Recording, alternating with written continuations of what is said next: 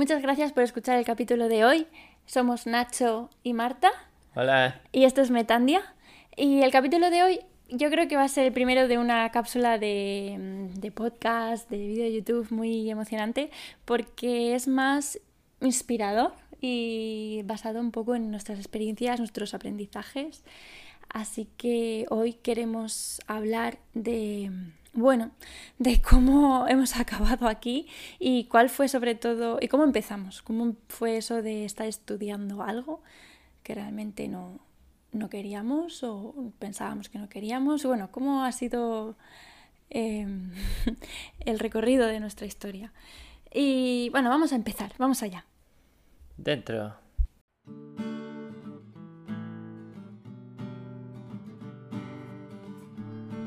Metandia es un sentimiento evocado en un momento de profundo cambio personal. Te sientes perdido, sin rumbo y con miedo, pero al mismo tiempo hay algo dentro de ti que te está llamando a gritos para que te lances a lo desconocido, te arriesgues y luches. Es una sensación que todas las personas vivimos en alguna o varias ocasiones. Forma parte de nuestra naturaleza como seres humanos y que nos permite avanzar en nuestro camino hacia la realización personal, la búsqueda de la verdad y finalmente la unión con el todo. Entiéndeme, Tandia, y conquistarás tu miedo al cambio, a lo desconocido y a su incertidumbre provocada. Para ello hay que creer que mereces una vida como has soñado.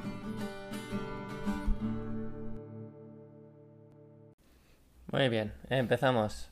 Bien, vamos a empezar contando de cómo empezó esto. Yo siempre diré que me voy a acordar hasta el último de mis días cuando estaba acabando segundo de bachiller Y me llevaron a una habitación con un ordenador y me dijeron, venga, pon las tres primeras opciones de la universidad, de lo que quieres estudiar. Tienes hasta 10 opciones. Mira, me acuerdo de eso, yo tenía una presión porque pensaba, Dios mío, voy a condicionar toda mi vida en el día de hoy, o sea, toda mi vida puede ser distinta de una forma u otra según lo que yo elija. Tenía una presión y lo pasé tan mal. y, y, resulta es que yo no, no había... Mira, yo me acuerdo de que fui al orientador y me dio miles de hojas con todas las carreras que había y yo fui tachando las que mm, eran uno rotundo, en mi caso eran las de ciencia y demás, y me iba hasta que me quedé con tres, pero ninguna era la de la de mi vida, ¿sabes? Ninguna era, sí, yo medicina, tal, o eran como, bueno, de entre lo que hay es esto, ¿sabes? Y, y me quedé al final entre psicología y publicidad y bueno, por descarte. Me puse primero publicidad porque justo en ese año, justo ese, habían pasado mm, psicología a, ciencias o algo así. Bueno, que me, gusta mucho la creatividad y tal, al final cogí publicidad, pero vaya que que ese momento lo tengo y lo he hablado de hablarlo con más amigas durante todos estos años de distintos sitios del mundo y o sea, del mundo de España y siempre le pasa lo mismo. ¿En qué necesidad hay de poner a una persona de 18 años a elegir eh, eso? O sea, a mí me parece muy guay que en otros países hagan un año sabático. Me conócete. Si yo me hubiera conocido de verdad, hubiera tenido ese año, yo creo que hubiera elegido realmente lo que, lo que yo sentía aquí en la patata. Sí. El sistema educativo tiene sus límites. Uf. Y si a ti no te han enseñado, bueno, no te han enseñado a, aprender quién eres tú realmente, nadie te puede enseñar quién eres. Tú tienes que descubrirlo. no, no, nos dan las herramientas para, para ello. Claro. Para empezar a creer en nosotros. Hasta tal punto de que yo llevaba haciendo teatro e interpretación desde los 13. O sea, y a mí, yo recuerdo de que a los 18, cuando tenía que elegir la carrera, en ningún momento se me pasó por la cabeza hacer arte dramático. Y yo pensaba, ¿por qué? ¿Por qué? si era mi pasión, era lo que quería, estaba haciendo desde pequeñísima. Y pues ahí está, pues porque mm, la sociedad y la Matrix y, y es esas frases que vas escuchando de que artista no vas a vivir bien, que elijas una carrera que te dé futuro, trabajo, dinero, siempre podrás ser actriz después. Y me llegó tan adentro que ni se me pasó por la cabeza hmm. ponerte dramático. Todo cosas súper lógicas y súper verdaderas, ¿eh? y es que estoy segura, no, es que 100% que a mucha gente le ha pasado esto, porque el caso está en que 90% de mis amigas y amigos han acabado trabajando ahora mismo, están en un momento de su vida, o la han pasado ahora con 20, sí, a los 20, que han acabado estudiando otra cosa después, han acabado trabajando de otras cosas que realmente les llena eh, y no de lo que han estudiado. Otra chica que trabajó conmigo publicidad, luego que estaba haciendo interiores, otra de dibujo, otra hizo magisterio y le gusta... Mm, la moda. Así que al final estamos todos así. bueno, muy Sí, cuando llegas a cierta edad es como cuando maduras suficientemente como para darte cuenta de que no estás teniendo la vida que tú te imaginabas que ibas a tener y decides cambiar ciertas cosas. Pero pasas por una crisis, ¿eh? yo me acuerdo de acabar la universidad y, y eso, pasar por una crisis de incertidumbre, de no saber cuál es el camino, a dónde voy, pero bueno, y hacia adelante, mm. y probar cosas y... Te eh, sientes muy perdida. Muy, muy perdida. ¿Y cuál fue tu caso, Nacho? Pues yo, yo soy enfermero y a mí me gustaban mucho las ciencias de la salud y todo el cuerpo humano, la biología. Entonces, también como a esa edad donde tienes que elegir la carrera, tampoco has vivido muchas cosas o muchas experiencias, bueno, depende de, de cómo te hayan educado. Tampoco tienes esa información para tú apoyarte en ella y decir, ah, vale, pues a mí lo que me interesa es eh, ayudar a las personas, pero no sé de qué manera. Entonces, acabas eligiendo algo, pues, pues eso, lo que te facilita la universidad, ¿no? Pues yo quería, sabía que quería ayudar a los demás a lo largo de mi vida, de mi carrera profesional, pues iba a ser o enfermero o psicólogo o médico. Y mi madre, mi madre me insistía mucho en que fuera médico. que ella me iba a pagar una universidad privada si hacía falta, que se iba a hipotecar o lo que fuera para pagármelo y, que fuera médico porque lo importante era que tuviera esa estabilidad y que, pudiera conseguir esas cosas materiales que se supone que era lo, que para mí era importante en ese momento. Lo que nos hacen pensar que es importante. Pero no solo nuestros padres, sino todos los adultos y, y el instituto, el bachiller, toda la presión de las pruebas, de sacar buena nota, nadie te decía, no pasa nada. Y mira ahora, yo no creo que ahora la universidad, creo que puedes tener un trabajo perfectamente, crearte tu, tu empresa o hacer cosas maravillosas sin haber pasado por la universidad. Es que hoy con internet hay un montón de cursos y un montón de cosas online. Bueno. No, no, queremos decir que la universidad sea mala. No, no, no, no, no. Pero pero la manera de afrontarla y de la presión que nos ponen eh, cuando somos jóvenes, sobre todo si no tenemos un espacio para saber lo que queremos. Claro. Y, yo sé que muchos jóvenes ahora les, está pasando lo mismo porque es que me ha pasado hasta hace muy bien poco de decir, bueno, yo ya he dicho que a los 18 años ni se me pasó por la cabeza hacer arte dramático. Yo decía, bueno, voy a seguir dando las clases eh, fuera de la universidad, me puse a publicidad y en el segundo año de publicidad pues estallé y no pude más y caí en depresión y una de las razones fue, la razón principal fue porque mm, no estaba haciendo lo que quería. Eh, coincidió que estaba viendo una serie que en la que todos cantan y bailan y son actores y, quieren ser actores y se gradúan y consiguen sus sueños y yo estaba ahí estudiando publicidad y, y, pensé, jo, solo hay una vida, solo voy a tener una vida, ¿por qué no hago lo que quiero? ¿Qué, va, qué es lo peor que puede pasar? y, Te hablaba tu voz interior. Y realmente le propuse a mis padres, bueno, y tal, em, pues dejar, dejar segundo de carrera y meterme en arte dramático. Eh, también empecé a ir al psicólogo que me ayudó muchísimo por, la depresión y ver las cosas más claras. Y, y me acuerdo que incluso muchos profesores, muchos, aparte de mis padres, mucha gente adulta me decía que acabara publicidad, que ya llevaba, ya llevaba la mitad y que era un colchón bueno y tal, y que luego hice el arte dramático, que es finalmente lo que pasó. Y no me arrepiento porque publicidad me ha venido súper bien en la vida. Casi que estaba bien tener estos conocimientos ahora porque estoy segura que luego me hubiera costado un montón de cursos de estos de aprende tu negocio tal. y, y estoy agradecida, pero es eso lo que pasó al final, que, que ganas de tener una depresión por, por no estar haciendo lo que quieres. Sí, bueno, en realidad todo lo que nos pasa nos pasa por alguna razón. Porque las, las crisis son oportunidades también. Sí, sí, wow. Yo cambié radicalmente gracias a esa crisis. Claro. No, no estaría, bueno, no lo sé, estaría aquí, pero... No, no, no. Eh, eh, y fue- haber ido al psicólogo a los 19 años mm, me despertó muchísimo, porque primero me hizo ver que, que podemos controlar nuestros pensamientos, que, que no eres lo que piensas, que puedes discutirlos y cambiar tu actitud, o sea, que, que, que tenemos más poder, tenemos el poder, pero no lo sabemos sí, y nos dejamos llevar y...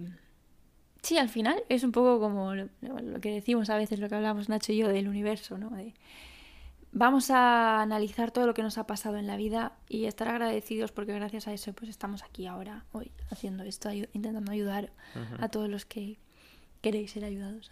bueno, ayudados no, que queréis eh, escucharnos. Y cuento lo que a mí me ha pasado un poquito. que soy muy callado, soy muy tímido. Yo, yo al acabar de estudiar, o sea, yo, yo hice la carrera y más o menos mm, me lo pasé bastante bien. La verdad es que no, no la hice con la pasión que yo supongo que habría tenido si hubiera sido mi propósito de vida. Yo estudié porque me enseñaban que, que la vida es tener un trabajo que te dé cierta estabilidad y luego ya con tu tiempo libre, tus vacaciones o lo que sea, tú haces las cosas que de verdad te apasionan y te gustan. Porque vivimos en un mundo súper cruel, súper difícil y lo importante es trabajar y tener un trabajo estable, porque nosotros, claro, veníamos de la crisis. Eso iba a decir. Entonces, Menuda To- generación. todos nuestros padres estaban cagadísimos. Con razón, pero Sí, claro. eso Pero eso es muy interesante. O sea, el miedo que ellos tenían nos lo trasladaban a nosotros. Claro, y también es una generación que ellos cuando ac- acabaron de estudiar, eh, bueno, sin haber estudiado, su primer empleo ya era mil euros mínimo. Y no sé, fue otra generación, tuvo hijos antes, es como, ay, ahora tenéis hijos más tarde o juntáis más. Claro, es que ahora está jodido, ¿eh? no acabas la universidad y tienes un primer trabajo, no es lo normal, no es lo normal. No. Y por eso estamos, pues eso, teniendo hijos más tarde, casándonos más tarde y haciendo esas cosas que ellos veían como que era la vida.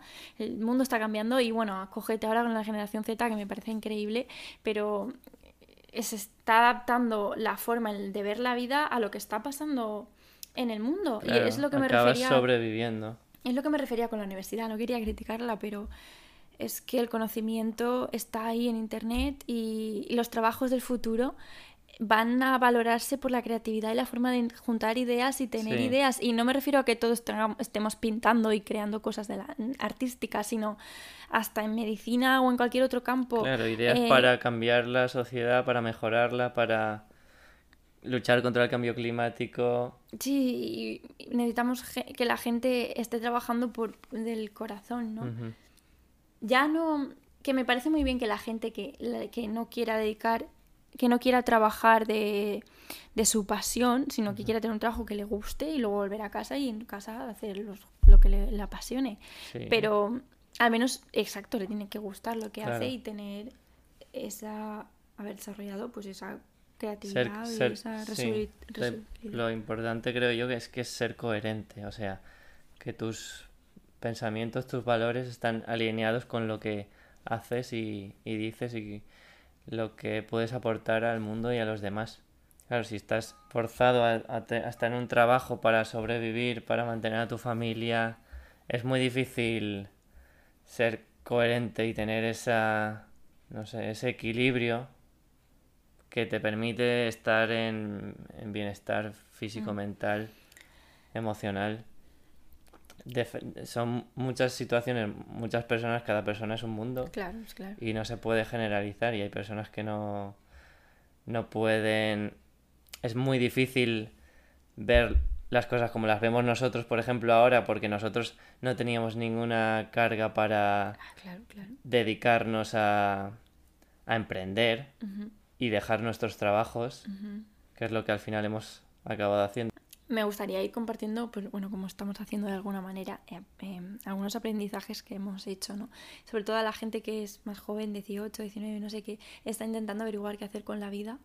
Em, ya tanto si os está pasando como a mí me pasó, que ya estaba metida en segundo de carrera cuando por fin visualicé lo que quería hacer, o si tenéis 18 y no sabéis qué carrera elegir o queréis hacer una cosa, pero esto tampoco lo hemos dicho, pero hay mucha gente que elige, sobre todo suele pasar en carreras de abogado, medicina, maestro, no sé, porque los padres siempre han sido eso y es lo que esperan de los hijos, ¿no? Es como que lo has vivido tanto dentro de casa que es como lo que ya estás predesti- predestinado a hacer, pero cree en ti, escúchate, hazte todas las preguntas que haga falta. Y si estás, si has acabado haciendo una carrera que no querías, tienes todo el tiempo del mundo para mm, darte una oportunidad. Creo que eso es lo importante, darte una oportunidad. Yo he estado muchos años perdida, me fui fuera al extranjero, huyendo un poco de aquí, que yo no sabía que en ese momento que estaba huyendo, pero simplemente estaba intentando conocerme, porque no sabía muy bien sabía que quería ser- interpretar, pero como que iba a ser actriz en el fuera. Entonces he vivido en Milán, en Inglaterra, otra vez en Roma, he vivido en Barcelona y estaba intentando como averiguar qué era lo que quería. En Barcelona trabajé en una agencia y vi que, que bueno, que prefería especializarme más en el arte. O sea, como poco a poco mi vida ha sido siempre artística, estudié publicidad, intenté ir al, al business, pero me di cuenta de que poco a poco el arte volvió a llegar a mi vida, ¿sabes? Entonces, que escúchate, que escucha que es tu pasión, no tiene por qué ser el arte, pero puede ser lo que decía Nacho, el, el healing, el ayudar, el sanar, eh, puede ser mil cosas, enseñar. Mm, Y Sí. escúchate porque dentro de esa categoría hay millones de trabajos.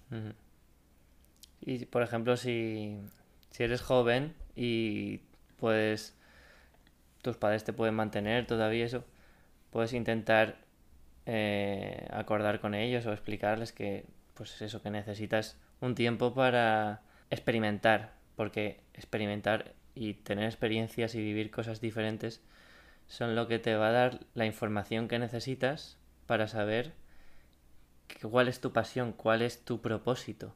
Al final, lo importante es que tengas claro cuál es tu propósito, cómo vas a ayudar a los demás, cómo vas a contribuir a- al mundo, cómo vas a mejorar el mundo en el que vivimos. Y, y que esto no os agobie, porque a mí me agobiaba muchísimo y creo que fue una de las razones también por las que me deprimí, que pensaba que tenías que, en la vida tenías que elegir una meta y todo lo que hacías tenías que ser a favor de conseguir esa meta, ¿no? Quiero ser actriz, pues todo lo que tengo que hacer era eso. Y como estaba haciendo publi, eh, no estaba haciendo arte dramático, bueno, pues de ahí los pensamientos negativos y lo que me pasó. Pero una de las cosas que me dijo psicóloga y que luego en la vida he visto que es verdad, em, la vida es como un árbol. Tú te puedes marcar un objetivo, sí, pero conforme vas yendo hacia él, te van saliendo una rama y de esa rama otra. O sea, tú te puedes marcar ahora un propósito, pero es que ¿cómo vamos a estar haciendo eso toda nuestra vida, no? Nosotros nos hemos propuesto esto. Pero sé que yo estoy segurísima que esto va a evolucionar en muchas más cosas, ¿sabes? Y entonces Claro. tú te puedes marcar una cosa que esa es la que tiene que salir de tu corazón. Imagínate que es enseñar. Vale, pues quiero ser profesor y cuando lo consigas, oye, que a lo mejor quieres dejar el cole y montarte tú otra cosa, quién sabe, pero que, que te quites esa presión de encima, porque yo la tuve y es muy desagradable, de que tienes que elegir una cosa y esa cosa será para el resto de tu vida. Exacto. Porque eso es miedo, eso es miedo, No, no, no, la definición del miedo. Ves a por ella, pero luego saldrán más, ¿sabes? O es que incluso yendo hacia ella te pueden salir otras oportunidades, te pueden salir otras cosas que te llevan para otro sitio, pero Sí. oye, bienvenido sea. Sí, y lo importante es eso, el proceso, el camino. Si tú eres capaz de darte cuenta de que lo importante es disfrutar el presente y el momento, tú no tienes las preocupaciones y los miedos de, no, es que estoy haciendo esto ahora y, y cómo va a repercutir esto en el futuro. Mm. Disfruta del presente y el futuro te vendrá solo, se, se revelará ante ti lo que tienes que hacer. Tienes que confiar y seguir tu intuición, tu instinto, tu, tu esencia de esto es lo que me gusta, voy a seguirlo. Tengo que trabajar eh, de lunes a viernes unas pocas horas en no sé qué para conseguir dinero, para... Pues hazlo. Hazlo. Pero sigue haciendo lo que te apasiona, lo Porque que te eres gusta. tú, es tu vida. ¿Qué, qué más valioso hay que eso? Claro, lo que te digan los demás no es importante porque son los demás, no eres Exacto. tú. Y una de las cosas que tiene que ver con vivir en el presente, porque yo sé, ah, bueno, a mí me ha pasado, de Carpe Diem, vive el presente, y yo, ¿cómo leches se hace eso? A ver, estoy harta que me lo digan, ¿quién está viviendo en el presente? Y cuando encontré la fórmula es, para vivir en el presente no tienes que estar, ni, no tienes que estar, ni te preocupes del pasado ni del futuro. Porque muchas, a mí me ayudó mucho a visualizar esto. Tú imagínate que te estás mirando desde fuera cuando te estás preocupando de o estás recordando cosas del pasado o te estás preocupando por cosas del futuro. ¿Qué estás haciendo? ¿Qué o sea, visualízate, porque yo cuando estoy haciendo eso estoy quieta, como una estatua. estoy quieta. Y en la cabeza me va a mil y a lo mejor estaré en un mundo, estaré en el pasado de cuando hice no sé qué o en el futuro en una película que me he montado. Ahí sí que estaré viajando a 3000 por hora, pero en el presente, si te ves desde fuera, tú estás quieto, no estás haciendo nada. Eso es lo contrario de estar en el presente. A mí eso me ayuda muchísimo a que mi cabeza entienda lo que es vivir en el presente. Es ver los colores, oler el café que te estás haciendo, apreciarlo. Por eso sirve mucho agradecer. Oh, qué bueno está este café. Gracias. Gracias que lo estoy saboreando. O estoy pasando por la playa y los colores y no sé, lo que a ti te ayude. Sirve mucho recordar esa sensación de cuando te vas de viaje, que estás viéndolo todo como ¡ay, pasada! Y te vas cuatro días y parece que te ha sido una semana. Eso, eso, eso es vivir en el presente. Porque a veces para para ayudarte a, definir una cosa, puedes definir la que no es. O, por ejemplo, no estar en el presente es estar quieto en una estatua pensando en el pasado y el futuro. Y eso te va a ayudar mucho a saber lo que quieres, saber lo que quieres hacer. Sí, porque si tú estás gastando tu mente, tu cerebro para pensar cosas que no te ayudan a eso, estás un poco no desperdiciando el tiempo. Pero es que claro, yo ahora lo pienso y digo, yo he estado años, ¿eh? Sin... Uf, ¿qué hago con mi vida? No sabía qué hacer. Y, y mira, otra cosa que espero que te sirva. Em, intentaba buscar fuera, siempre.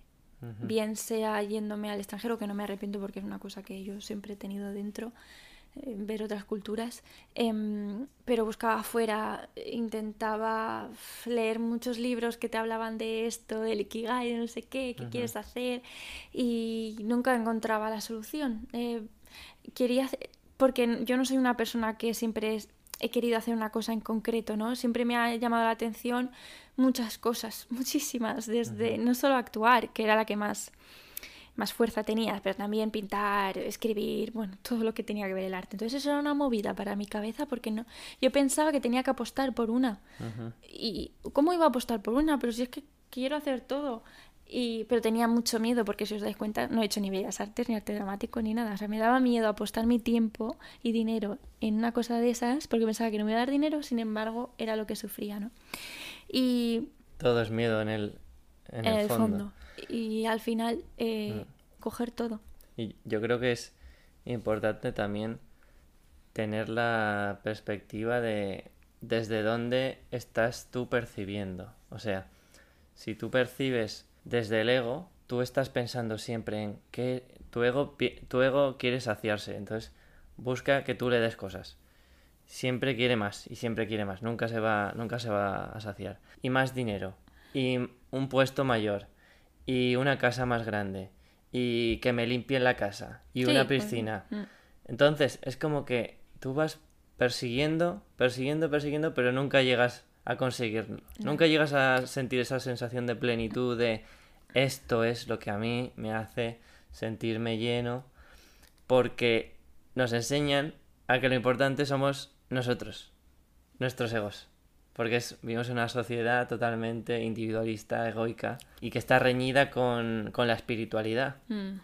O sea, es como que no somos conscientes de que tenemos una parte espiritual todas las personas, la negamos. Mm. También venimos en España, por ejemplo, de una situación en la que la religión tenía un papel controlador de la población y eso se nos ha transmitido luego generación tras generación ese rechazo por la religión, la espiritualidad. A, unos cuantos. Sí, entonces todos tenemos esa parte espiritual. Esa parte espiritual es con la que tenemos que conectar para descubrir ese propósito de cómo vamos a ayudar a los demás, cómo vamos a ayudar a que el mundo sea mejor. Si tú percibes desde, desde esa perspectiva de lo importante no soy yo, no es mi ego, sino aportar. Yo soy un instrumento del universo, yo no soy importante. Lo importante son los demás. ¿Cómo voy a ayudar a los demás? Cuando tú percibes desde, desde ahí, siempre, siempre, siempre te vas a sentir satisfecho. Siempre. Que quería añadir em, que hay muchísimos ejemplos, Cameron Díaz, eh, un montón de actores que han encontrado todo lo que ellos se supone creían que querían y está en YouTube, o sea, lo podéis buscar, cómo están diciendo a cámara que no eran felices. O sea, es, que por si os ayuda a discutir vuestras ideas de no, no, no, pero yo estoy súper segura que si tengo esta casa y esto, es súper feliz. Mira, hay gente que lo ha conseguido y no es feliz y no ha sido feliz y se ha dado cuenta y lo ha compartido con nosotros, súper agradecidos por esa gente, pero es un ejemplo fabuloso de lo que estás diciendo, que en realidad están los pequeños momentos, como lo que decía de vivir el presente y la espiritualidad te ayuda muchísimo a eso. Y es verdad, la hemos rechazado muchos años, muchos de, muchos de nosotros, pero yo creo que por el por cómo nos las estaban transmitiendo. Cuando nosotros decimos espiritualidad, no queremos decir X cosas, queremos, nos referimos a... No estamos hablando de ninguna religión. En concreto... Nada, no tiene nada que ver con la religión si quieres. No. Es una parte del ser humano. O sea, simplemente por ser humanos tenemos, tenemos una esencia despertar tu conciencia. Y para eso tienes que conocer de qué va tu ego, que podríamos dedicar otro podcast solo a eso, y, es reconocer que todo lo que te estamos contando cuando decimos sociedad es la Matrix, como la película. Eh, Recuerdas que hay como dos pastillas, ¿no? Es el mítico ejemplo. Y, y tú puedes elegir tomar la de despertar. Y despertar quiere decir un poco lo que te estamos diciendo durante este capítulo. Quiere decir que no escuches a los demás. Soy consciente de que la sociedad me está diciendo que necesito un trabajo para comprar porque me quieren vender por la economía capitalista, por la tal, y necesito este coche. Realmente lo que quieren no es tu felicidad. Al contrario, nos están dando ataques de estrés y que, por ejemplo, la presión que tenemos las mujeres con la belleza, eso de dónde leches ha salido. Es todo del sistema de la Matrix. Ah, que me enciende mucho este tema. y cuando tú despiertas de eso y dices, y vas hacia adentro, hacia adentro, es cuando tú conoces exacto qué es lo que quieres hacer en esta vida, qué es para lo que estás aquí, tu propósito y relacionado con el Ikigai, a mí me gustó mucho descubrirlo porque junta lo que eh, te gusta hacer, lo que se te da bien, lo que estarían dispuestos a pagarte, lo podrías cobrar y la clave importante es que el mundo necesita el mundo necesita. Y eso es muy importante porque al final es que es lo que más te va a llevar a...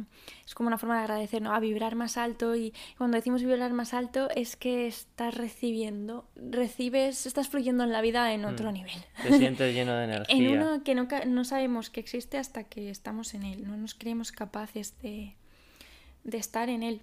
Sí, también durante muchos años si, si te han educado de cierta manera que tú te comportas como se comportan tus padres, porque se comportan como se comportaban sus padres, porque se... O sea, eh, igual no eres capaz de entenderlo porque no lo has llegado a vivir, porque siempre has estado condicionado por unas ideas, unas creencias muy limitantes. Mm. Por eso también es, importante separarse, o sea, viajar mm. ayuda mucho, probar mm. cosas nuevas, vivir con gente diferente, estar con gente diferente. Y no culpar a los padres, eh, por supuesto, es importante. Claro, no se puede culpar nunca porque... Nada, nada, es todo responsabilidad tuya. Nosotros somos como ellos porque ellos son como sus padres, porque ellos son como sus padres. Y pero es, responsabilidad tuya darte cuenta de eso y cambiar. Exacto. no es culpa de tus padres. No, no.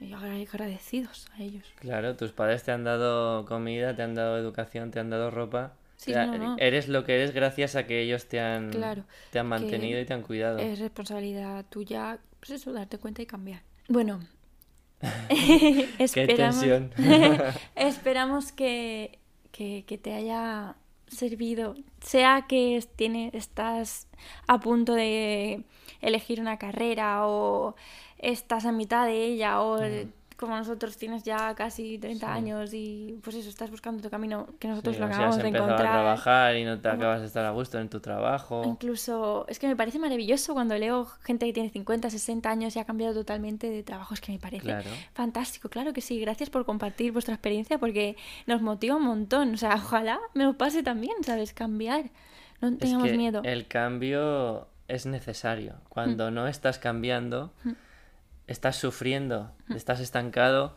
no, no tienes claridad mental, tienes muchos agobios, muchos miedos. Y esperamos que te quedes con nosotros por aquí, por podcast, YouTube, Instagram, porque esto ha sido una pincelada de todo lo que queremos compartir contigo para quitar miedos y para ayudarte a, a escuchar tu alma, porque puede estar muy calladas y hemos estado escuchando mucho a la Matrix y es eso realmente a lo que queremos ayudar, a que te pase como nos ha pasado a nosotros, el despertar y escuchar tu alma y poder encontrar lo que deseas. y bueno, muchas gracias por estar aquí hasta el final. Gracias por escucharnos y si te ha gustado nos puedes recomendar a otras personas o nos puedes compartir en las redes sociales. Exacto, un comentario, nosotros súper encantados. Darle a like. Sí, muchas gracias. Gracias por escucharnos y nos vemos en la próxima. Adiós. Entiéndeme, Tandia, y conquistarás tu miedo al cambio, a lo desconocido y a su incertidumbre provocada. Para ello hay que creer que mereces una vida como has soñado.